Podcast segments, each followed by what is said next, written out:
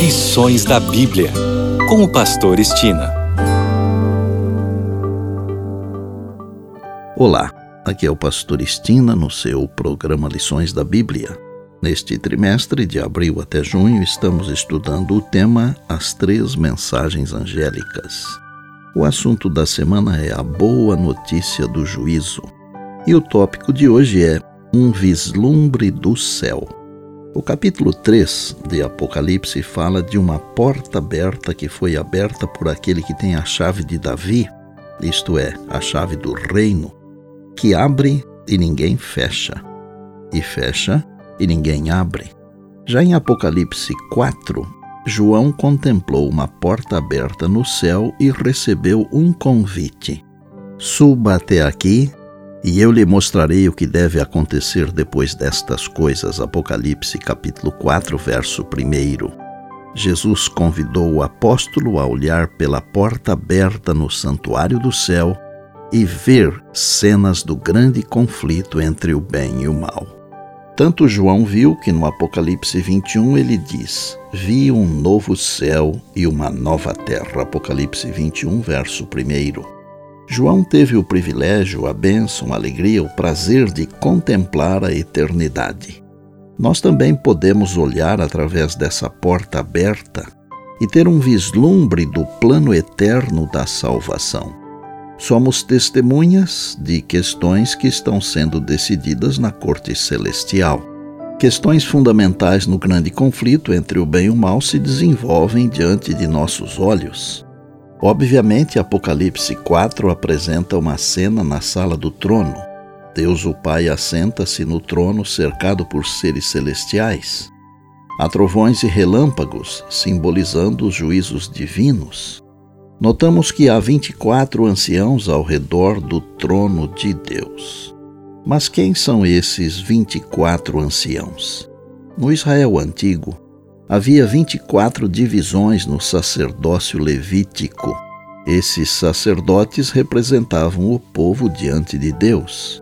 Em 1 Pedro 2,9, o apóstolo declarou que os crentes do Novo Testamento são geração eleita, sacerdócio real.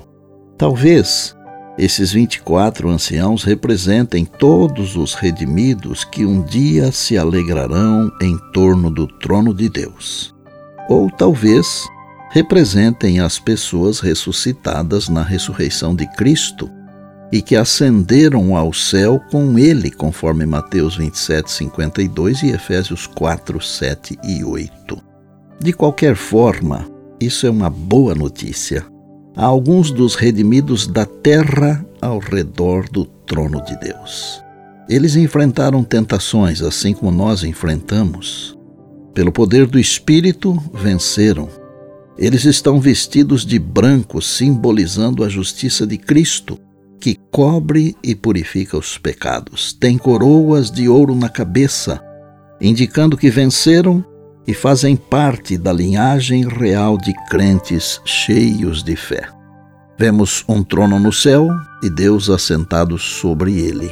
Há seres celestiais ao redor do trono e logo todo o céu começa a cantar e a intensidade do louvor fica cada vez mais forte. Tu és digno, Senhor e Deus nosso, de receber a glória, a honra e o poder, porque criaste todas as coisas e por tua vontade elas vieram a existir e foram criadas. Apocalipse 4:11. Vou concluir o tópico de hoje citando uma frase de Jesus que nos manda olhar para cima.